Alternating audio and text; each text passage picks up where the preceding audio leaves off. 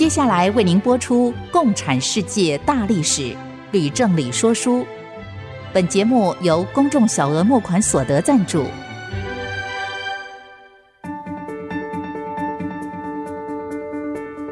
共产主义的兴衰影响近两百年来的全球局势。认识共产主义，才能掌握二十一世纪的国际发展。全球视角大历史观点。欢迎收听《共产世界大历史》，吕正理说书。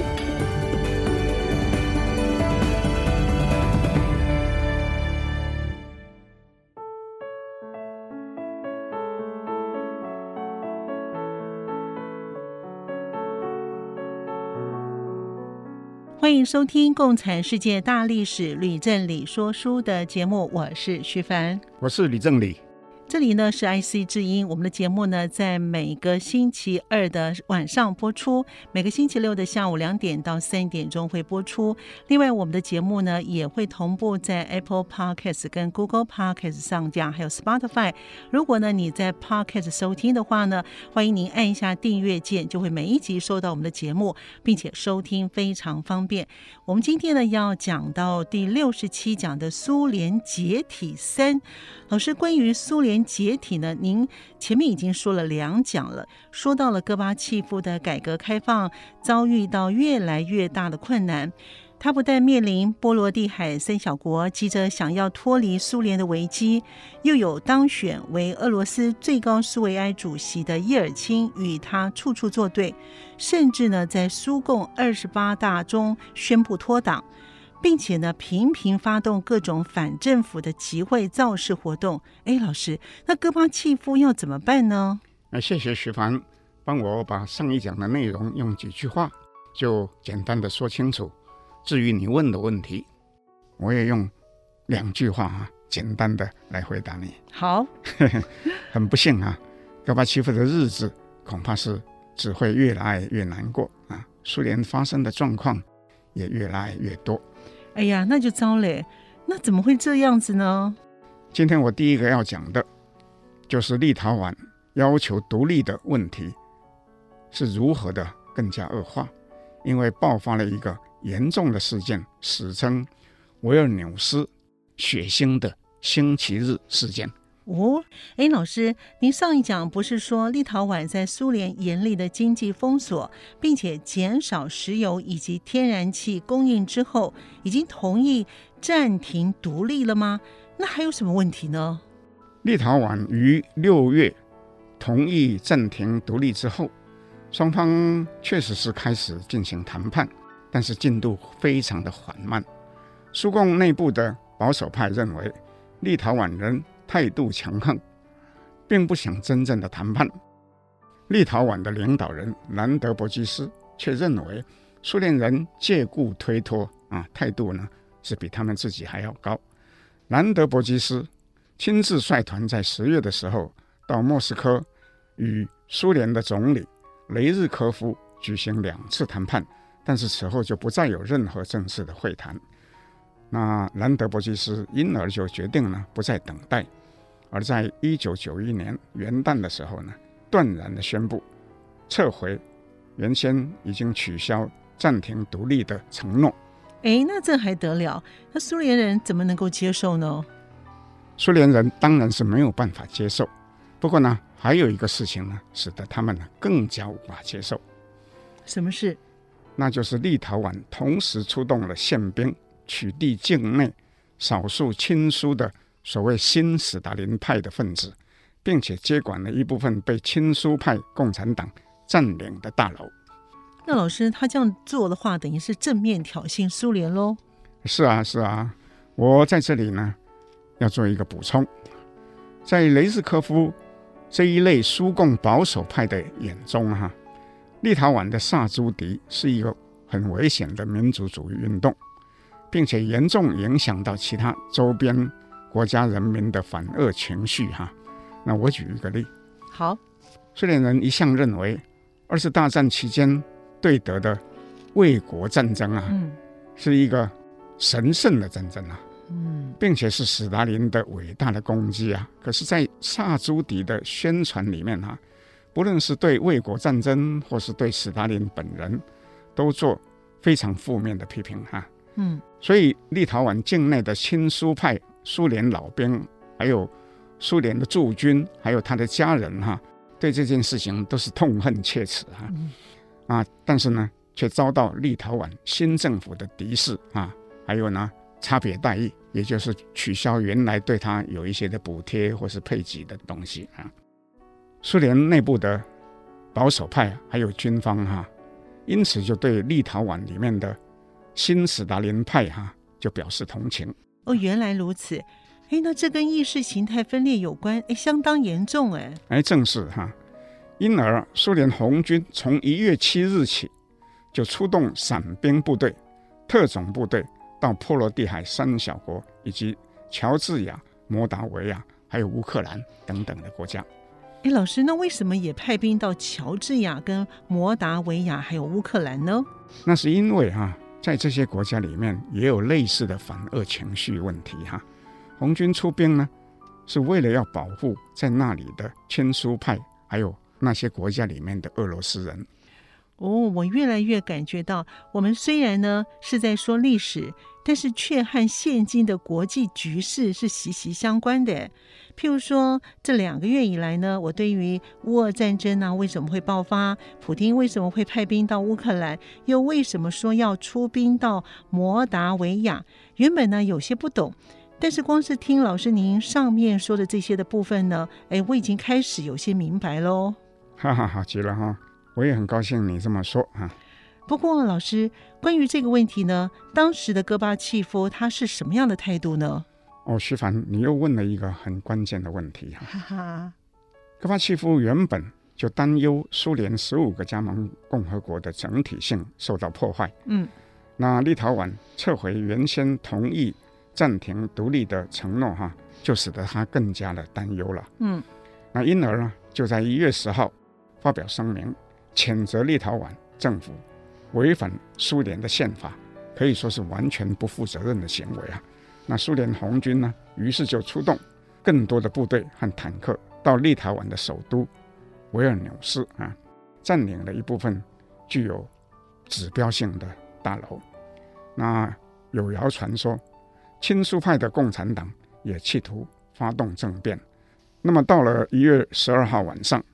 有一部分亲苏的群众在电视台大楼外面高声的抗议哈，其中少数人呢就企图啊强行的攻入，但是呢这时候却有更多的民众赶到围在电视台大楼的四周，达到了好几万人，声称要誓死呢捍卫电视台大楼。哇，我猜这就难免会发生肢体冲突了。那后来呢？啊，不料哈，到了。第二天，也就是一月十三日，星期日的清晨，苏联红军竟悍然向誓死保卫电视塔的市民开枪。哇！又有坦克哈进行了碾过群众哈，造成十几人死亡啊，七百多人受伤啊！哇，这也太超过了吧！竟然酿成大规模的流血事件，我猜这下子戈巴契夫的麻烦大了耶。维尔纽斯。血腥的星期日事件对科帕契夫造成的伤害啊，可以说是大到没有办法估计啊！这么严重啊？啊，确实是这样啊。类似维尔纽斯的事件，其实也同时发生在拉脱维亚的首都里加。嗯，有三万人啊响应政府的呼吁，起来保卫国家哈、啊。结果呢，也有数百人受伤啊，有六个人丧生。那么，所以呢，以美国为首的西方国家原本是支持戈巴契夫，这时候迫于广大的民意哈、啊，却不得不哈、啊、直接批评苏联红军的暴行，并且怀疑戈巴契夫是不是已经转向哈、啊、和军队哈、啊、是站在一起的。嗯嗯。苏联的国防部长雅佐夫，还有内政部长叫做卜果啊，两个人这时候都否认哈、啊。知情或是有下令，可是没有人相信他们两个人。戈巴契夫也否认事前知情啊，否认呢下令军队开火。但是西方国家呢，坦白讲哈、啊，他们是无法确定啊。这个是让别人真的会蛮可疑的啊。那么在国内呢？那在国内就更严重了哈，嗯，因为民主派在莫斯科发动了十万人的示威游行，高呼戈巴契夫可耻啊，刽子手可耻啊，取消戈巴契夫的诺贝尔和平奖。哦，嗯，戈巴契夫突然被说成是罪魁祸首，是一个骗子，是所谓的戈巴契夫及其一伙人的头头。哦，那群众要求戈巴契夫。国防部长还有内政部部长呢，都辞职下台啊。有许多共产党办的报纸、杂志哈，也撰写痛骂戈巴契夫的文章，甚至有很多编辑哈是集体辞职。有更多共产党员呢，在这时候呢决定退党，把党证呢直接烧掉啊，或是到共产党的党部把党证丢下，掉头就走了。也有很多人呢，转而就加入了民主派。哇，那真是严重的不得了哎！不过，请问老师，这个时候的叶尔钦他在做什么呢？叶尔钦原本就是支持波罗的海三小国的独立运动，嗯，并且跟这三小国关系密切啊。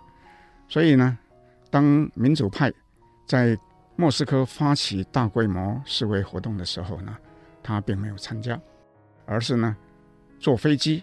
飞到爱沙尼亚的首都塔林啊，代表俄罗斯政府跟波罗的海三小国签署了一份文件，承认三小国独立自主，因而就获得更多俄罗斯人民的拥护，还有一些西方国家的赞许，对他开始刮目相看。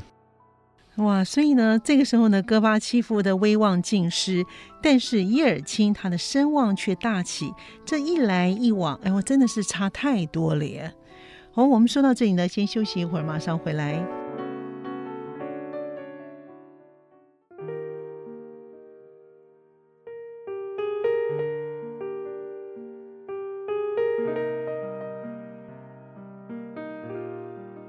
您现在所收听的节目是《IC 之音》共产世界大历史吕正理说书的节目。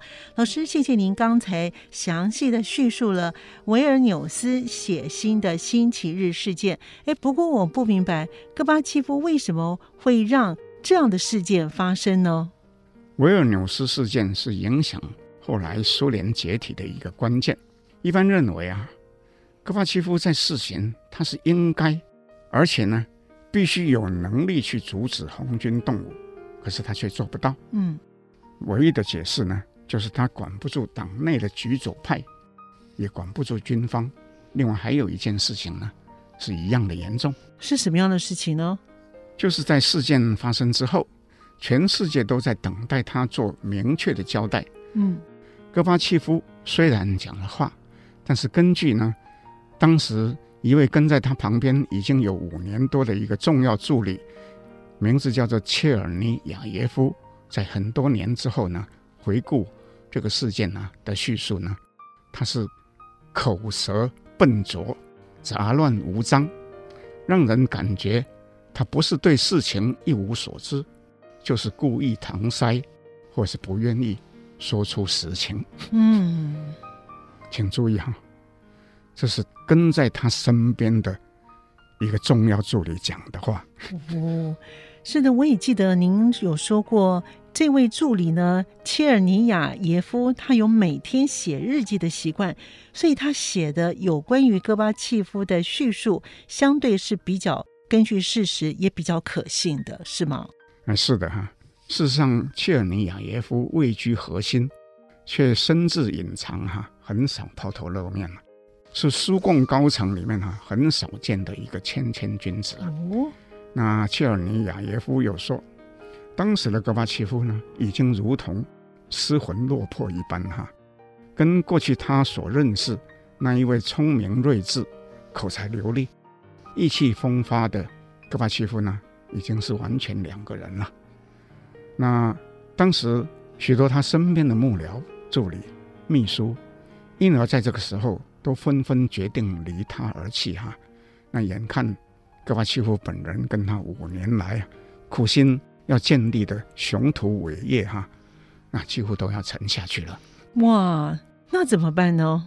幸而哈，戈巴契夫就逐渐恢复，并且接受建议，在一月二十二日，也就是在事件发生后的第九天，才经由电视发表演讲，严厉地谴责军方的鲁莽行动，明确地说自己不会滥用总统的权力来指示发动这种暴行，又说，不论是在国内或是国外，人们都不应该做不恰当的理解，把这件事情。看作是苏共政策的转向，不过他也强调，事件是在残酷的危机形势当中发生的，是由于有部分加盟国践踏了苏联的宪法，并且侵犯了他们国内公民应有的合法权利，歧视异族人，又对军人跟他的眷属不负责任的行为而引起的。哎，戈巴契夫说的可真好哎。既谴责军方，又把事件的一部分呢归责于三小国的过激行为，并且呢让西方国家呢消除疑虑，又告诉西方国家不应完全站在立陶宛、拉脱维亚一方，而也不关心在三小国的少数的苏联人、军人眷属遭到不公正的对待，是吗，老师？哎，是的。所以切尔尼亚耶夫说。如果戈巴契夫在一星期之前就立刻发表这样的演说啊，就不会有那么多人在咒骂，那么多人呢、啊、扔掉党证。嗯，那不过事后弥补总是会有一些作用吧？那是当然。举一个例，嗯，在他发表电视演说两天之后，布希总统就请美国驻莫斯科大使带了他的亲笔信去见戈巴契夫。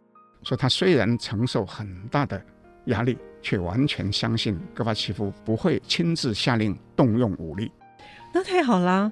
不过戈巴契夫虽然重新获得了外国的信任，但是在国内他要如何继续推动变革呢？老师，徐帆，谢谢你又问了一个好问题。哈哈，维尔纽斯事件跟其后的莫斯科示威活动啊，不仅是伤害了戈巴契夫的威望。也使得他非常的困惑，嗯，因为他不确定究竟人民是希望维持联邦还是希望解散，嗯，因而他就提议直接举办一次全民公投，让人民自己投票决定。老师，我不得不佩服戈巴契夫了，这真是一个百分之百具有公开性的一个建议耶。徐帆又说得好，苏联最高苏维埃。讨论这项大胆的提议，并且通过在三月中举办，而允许各共和国自行决定是否要举办公投。诶，那我对苏联最高苏维埃也要表示敬佩了，真是有民主风度诶。不过，请问老师，举办公投的结果后来如何呢？当时在十五个加盟共和国里面，有六个国家，也就是立陶宛、拉脱维亚、爱沙尼亚。乔治亚、亚美尼亚还有摩达维亚都拒绝参加公投，但是其他的九国决定参加。那至于公投的结果哈，我猜你和听众哈都会吓一跳。哦，真的吗？那是不是都不想维持联邦呢？答案呢刚好相反啊，竟然有七十六 percent 的选民赞成维持联邦。哦，连。叶尔钦担任总统的俄罗斯，也有超过七成的选民呢表示支持联邦。哇，老师，您说的故事真是峰回路转呢。公投的结果呢，果然是让人吃惊的。不过，老师，这样的公投的结果要如何来解读呢？有历史学家指出，哈，苏联公投的结果说明一件事情。嗯，戈巴契夫一直担心。如果允许三小国独立，将引发骨牌效应，使得苏联完全解体。哈，那完全是不必要的。嗯，在苏联所有的加盟共和国中，其实只有三小国是真正想要独立的，其他共和国虽然各有不同的顾虑、不同的问题，却没有一个像三小国那样公然要求脱离苏联。不过，乔治亚。亚美尼亚以及摩达维亚三国不也是拒绝参加公投吗？老师，徐帆，你要能够分清楚，嗯，这三国虽然是拒绝举办公投，并没有说要脱离苏联而独立啊。哦，老师您说的对耶，不办公投并不表示要独立，有可能是其他的原因，或许呢是在观望。哎，这就对了。事实上，对于某一些加盟共和国而言，有一个联邦存在，对它的安全、经济，还有石油、天然气的供应等等呢，反而是可以提供保证啊。嗯。那么我进一步说，戈巴契夫既要改革开放，又想保留联邦的完整性，其实是鱼与熊掌不可兼得哈。嗯，还不如早一点哈，让三小国独立啊。那我们可以想象哈，戈巴契夫在举办公投的时候，他的声望呢已经到达了最低点，却还能够获得超过七成的赞成票。那么如果他在两年前声望正隆的时候呢，就允许三小国独立，不但引发骨牌效应的可能性不高，又能够减少相关的不必要的纷争哈，对改革的大业呢反而是有利的。嗯。老师，您的分析呢，真是有道理。戈巴契夫呢，如果呢早早让这三小国独立，苏联改革大业的成功几率可能会更大。哎，哎，可惜啊，历史没有办法重新来过。事实上，哈，在当时并不是没有人建议戈巴契夫早早要放掉波罗的海三小国。哦，我们先前提到的切尔尼亚耶夫就是一个。哎，真的吗？老师，请问切尔尼亚耶夫他怎么说呢？切尔尼亚耶夫说的既清楚又明白。不过我在讲他说什么之前呢，那我想先说个小故事啊！太好了，太好了！你看，我问一个问题呢，就有两个故事可以听了。好的，我也喜欢说故事。话说，当维尔纽斯事件发生，而戈巴契夫被认为是跟军方是一伙的。已经变了一个人的时候，许多他的助理幕僚就纷纷求去啊。切尔尼亚耶夫说，原本他也是决定要离开的，并且已经写了一封辞职信给戈巴契夫，后来却没有把信交给戈巴契夫，也没有辞职。哎，奇怪哟，为什么呢？切尔尼亚耶夫自己说，这封辞职信。很长很长，其中指出很多戈巴契夫的错误，以及他对戈巴契夫的失望。可是当他请一位名字叫做塔马拉的女秘书打字的时候啊，塔马拉却拒绝了。哎，为什么呢？原因我等一下讲。那么总之呢，切尔尼亚耶夫只好自己动手用笔来誊写。可是这时候，塔玛拉却又同意了哈。嗯。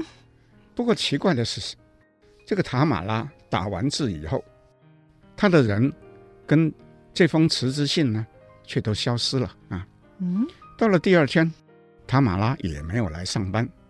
后来呢，他终于来了，却非常激动地对切尔尼亚耶夫说：“戈巴契夫先生已经处在那么困难的情况，那么无助，很多人都离开了他。”但是他绝对不会同意切尔尼亚耶夫在这时候也离开戈巴契夫而去，所以就自作主张哈，带着他的辞职信出去哈，藏起来了。哦，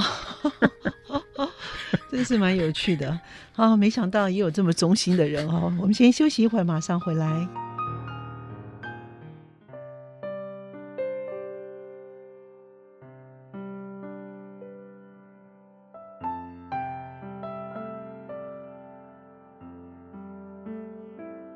您现在所收听的节目是 IC 之音的《共产世界大历史吕振理说书》的节目。节目呢是在每个星期二的晚上播出，在星期六的下午两点到三点钟也会再重播一次。另外，我呢我们的节目呢也会在 IC 之音的 Apple Podcast 跟 Google Podcast 上线。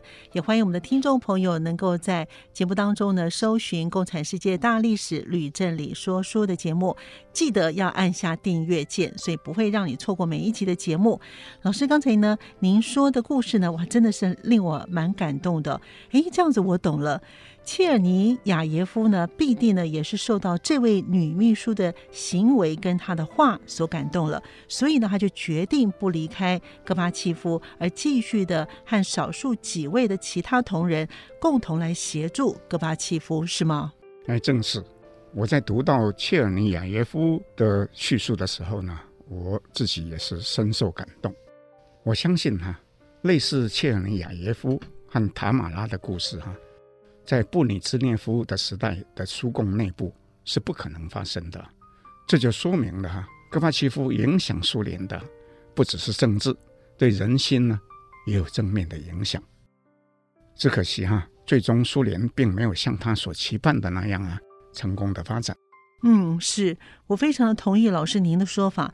不过呢，我还是要问，这个故事跟戈巴契夫是不是应该放掉波罗的海三小国有关系吗？那当然是有关系，因为切尔尼亚耶夫早已向戈巴契夫多次进言，叫他要放掉三小国。嗯，尤其是在一九八八年，在波罗的海之路，两百万人手牵手拉成数百公里抗议的时候呢。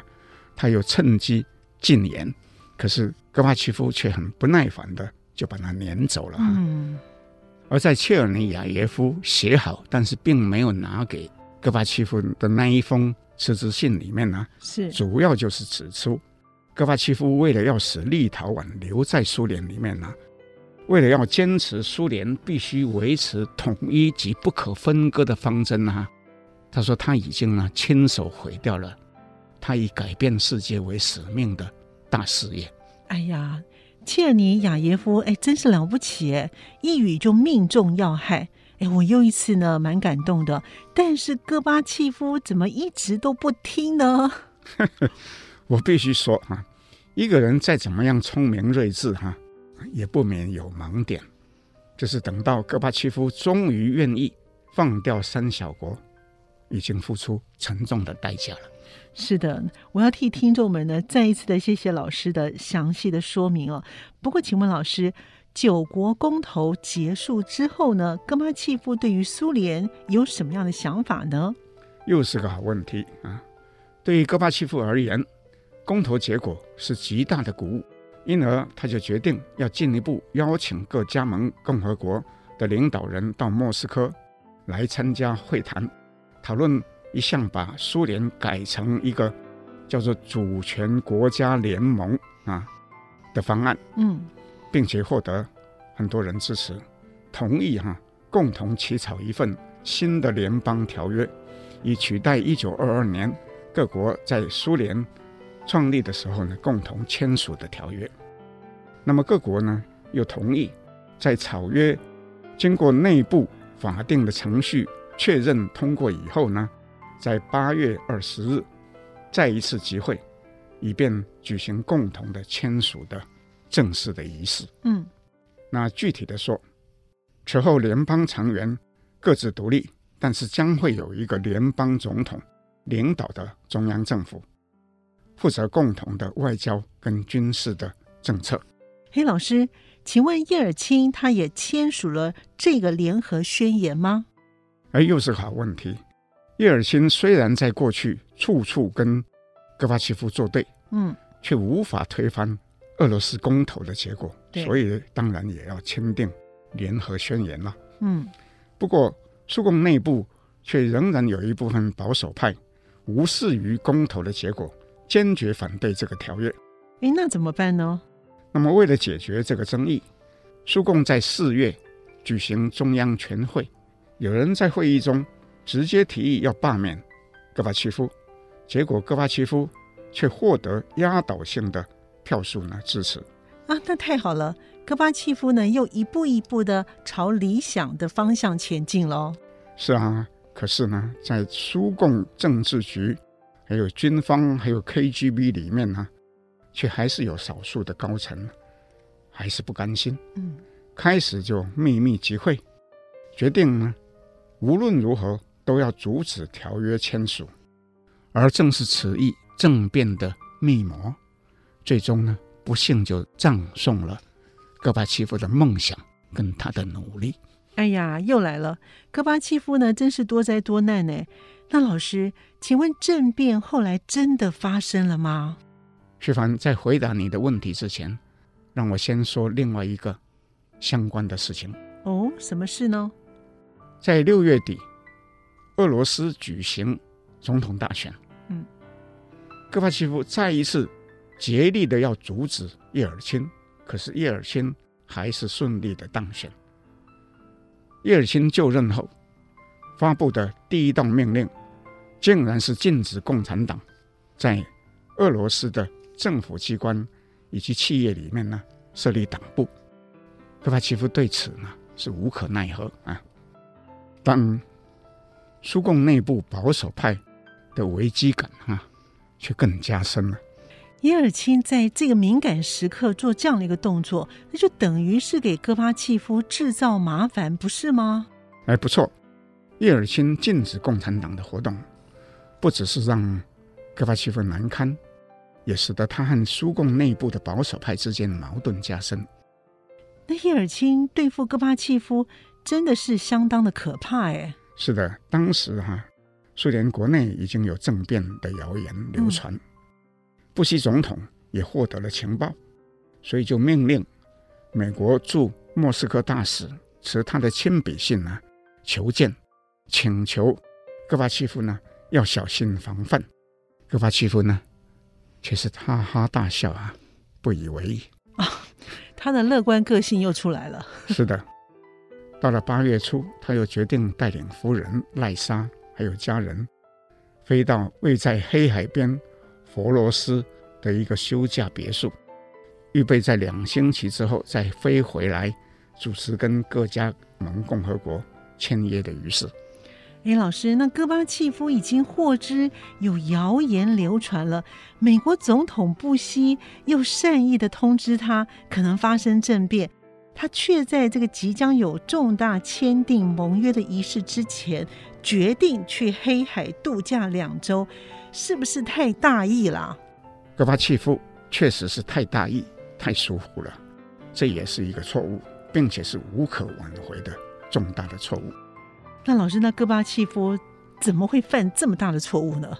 我这次只说我个人的看法。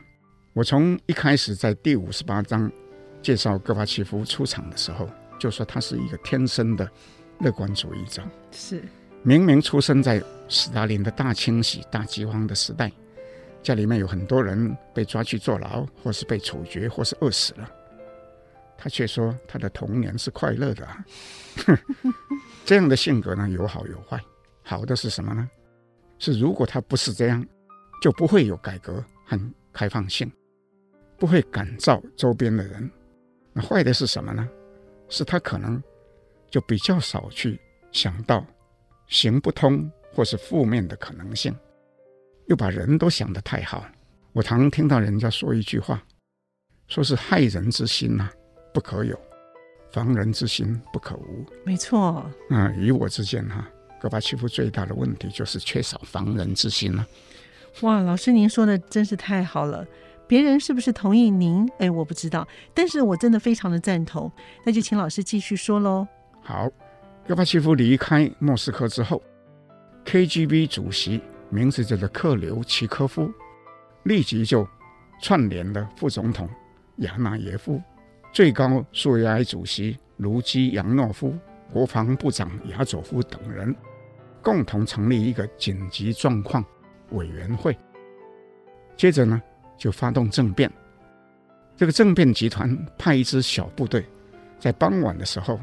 到了佛罗斯，切断总统别墅对外的一切联络，将戈巴契夫一家人都软禁，又要求他签字同意实施紧急状况。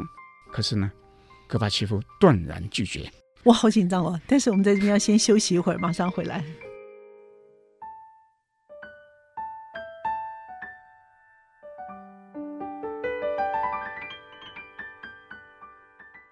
欢迎朋友们继续回到 IC 之音《共产世界大历史吕正理说书》的节目。老师，刚才您说呢，戈巴契夫呢，虽然全家被软禁了，他却拒绝与政变集团合作。哎，真的是有原则哎。那后来呢？到了一九九一年八月十九日清晨，副总统亚纳耶夫按计划发布声明，说。戈巴契夫因病未能逝世，啊，就用这个理由自认为代理总统，宣布国家呢进入紧急状况。亚纳耶夫又发表告苏联人民书，声称戈巴契夫领导的改革已经走入死巷，不同意计划在明天签署的主权国家联盟条约。紧接着呢，坦克车跟武装部队就出现在莫斯科的街头。哇，这个事太严重了！戈巴契夫被软禁，有什么人能够对付政变呢？这就是叶尔钦的机会来了。哇！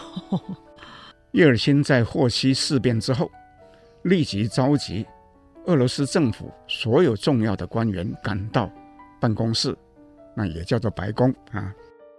公开指斥政变呢是违法又违宪，又呼吁军人拒绝参加政变。有一部分装甲部队就立刻表态哈，效忠于叶尔钦。莫斯科数万名市民也迅速的在白宫的四周聚集，响应反政变，并且协助构筑防御的工事。有许多军队的指挥官。也拒绝接受政变集团的命令。那么，同时，列宁格勒还有其他的大城市也出现了大规模的反政变抗议活动。哇，这个人民都起来反政变了，这下子发动政变的一伙人恐怕是要惊慌了吧？哎，不错啊！政变集团在发动政变之后不到三天，就知道大势已去，亚佐夫只得下令军队撤出莫斯科。并且跟 KGB 主席克留奇科夫还有其他的领导人一起紧急搭机飞到佛罗斯，希望当面呢向戈巴契夫悔罪认错。嗯，不料呢，戈巴契夫将他们全部的拒于门外。但是在不久之后，俄罗斯代表团奉叶尔钦的命令到来，戈巴契夫却欣然接见他们。并且跟他们一起飞回莫斯科。戈巴契夫回到莫斯科的时候已经是午夜时分，可是还有很多他的支持者聚集在白宫等他。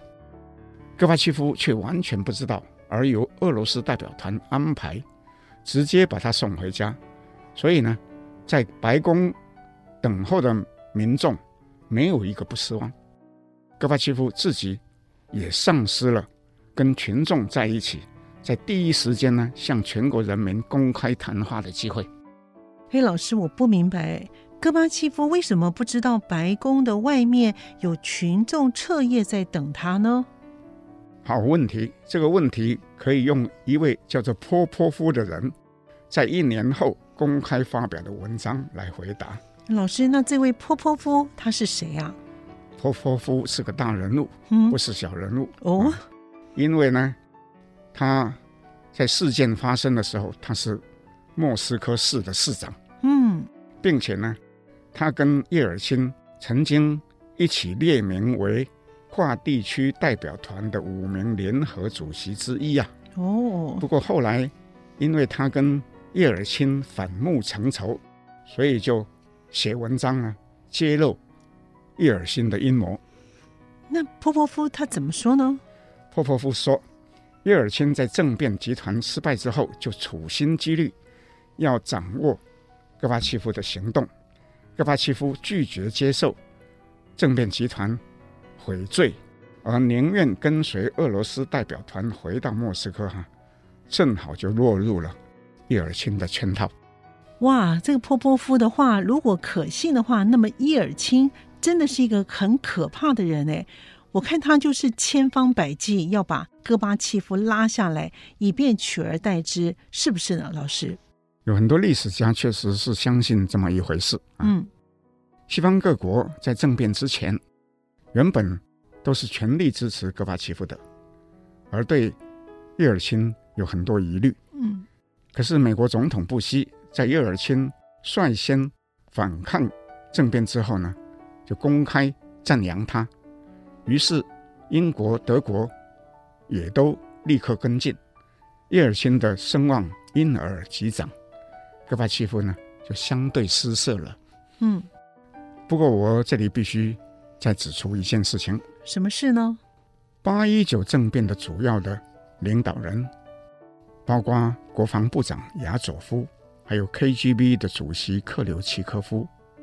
可是呢，其中雅佐夫在先前我说到第比里斯毒瓦斯事件、维尔纽斯血腥的星期日事件两个大事件呢，都难辞其咎。嗯，同样的哈，克留奇科夫在维尔纽斯事件也是难辞其咎。可是这两个人却在事件之后都没有受到任何的惩处，仍然是安坐其位。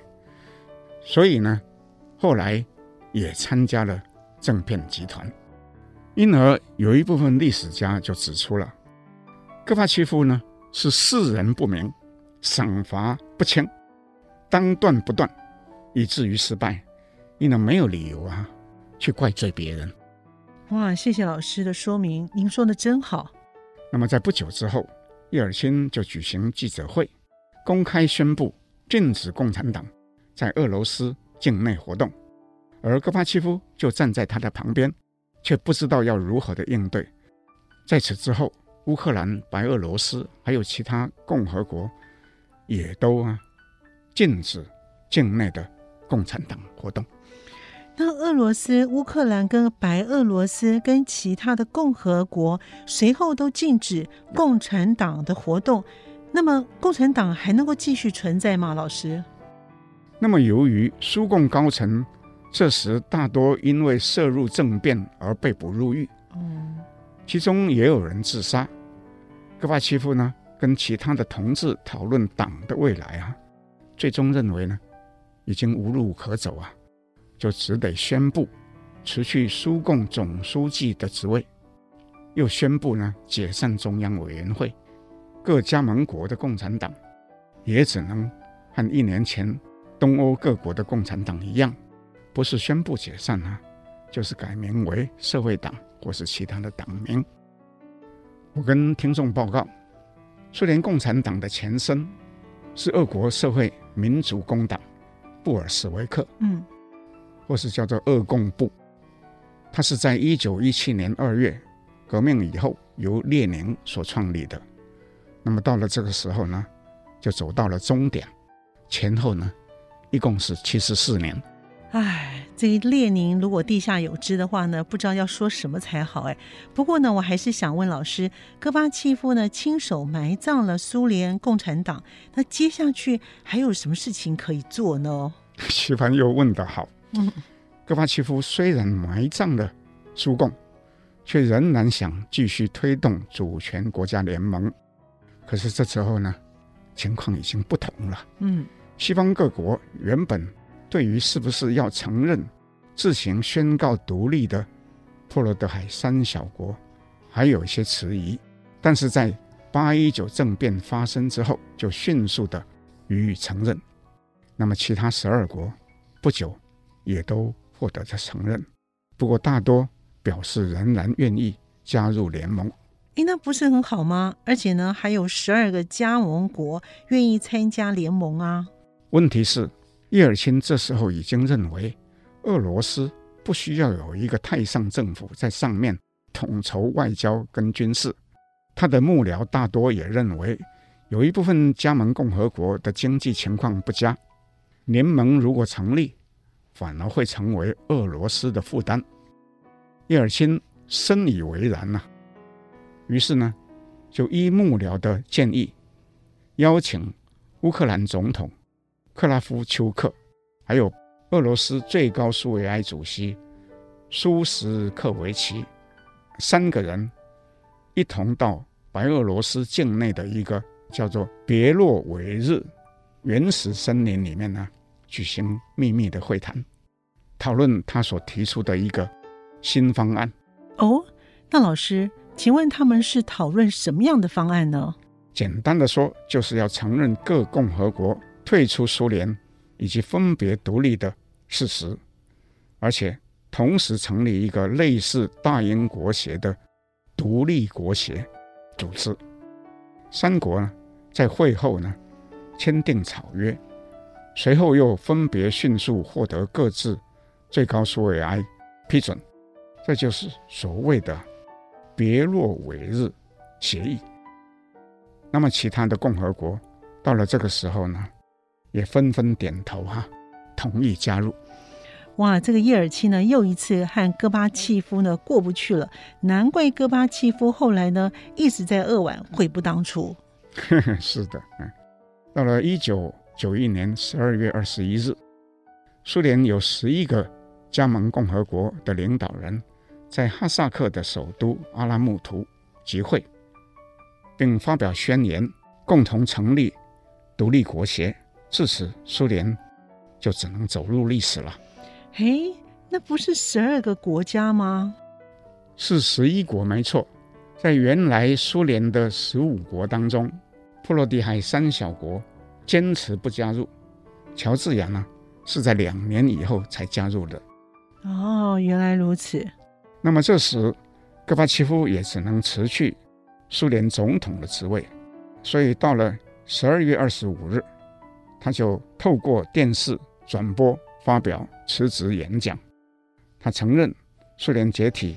跟他原先所期望的，已经走上了一条不同的道路。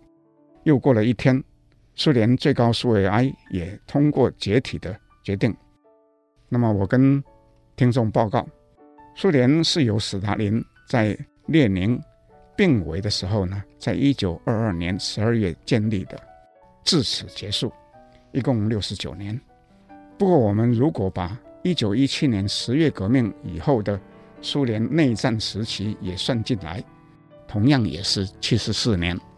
老师，您这一讲啊说的真是精彩。不过呢，我可不可以请您呢，在这一讲结束之前呢，做一个总结好吗？啊，谢谢徐凡。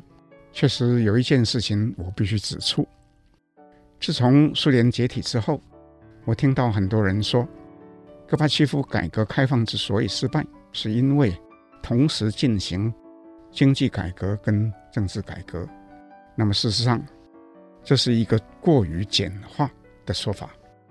听众如果从第五十八讲就开始听本节目说书啊，那你就会知道，戈巴契夫之所以失败的原因真是太多了哈，包括苏联的大环境的问题，包括他自己的问题，还有反对他的人的蓄意破坏或是无意中的破坏等等。嗯，而且哈。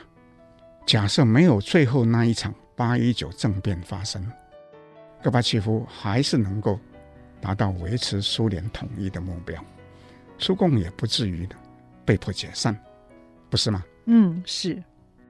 所以呢，我认为哈、啊，不能够用那种简化而且怀有特殊目的的说法来解释历史。是的，老师说的真好。不过您说的那种说法是怀有特殊目的。那是指什么样的目的呢？老师，徐帆又问到重点，不过我就直接说，那就是在为邓小平及其后的中共政权坚持只进行经济改革而不进行政治改革呢，提供一个借口。嗯，是的，我们这一讲真的是非常的精彩哦。那我自己本身也获益良多。共产世界大历史吕正理说书的节目，我们下次见喽。谢谢各位听众，我们下次见。明白过去，才能洞悉现在，展望未来。共产世界大历史吕正理说书节目，由公众小额募款所得赞助播出。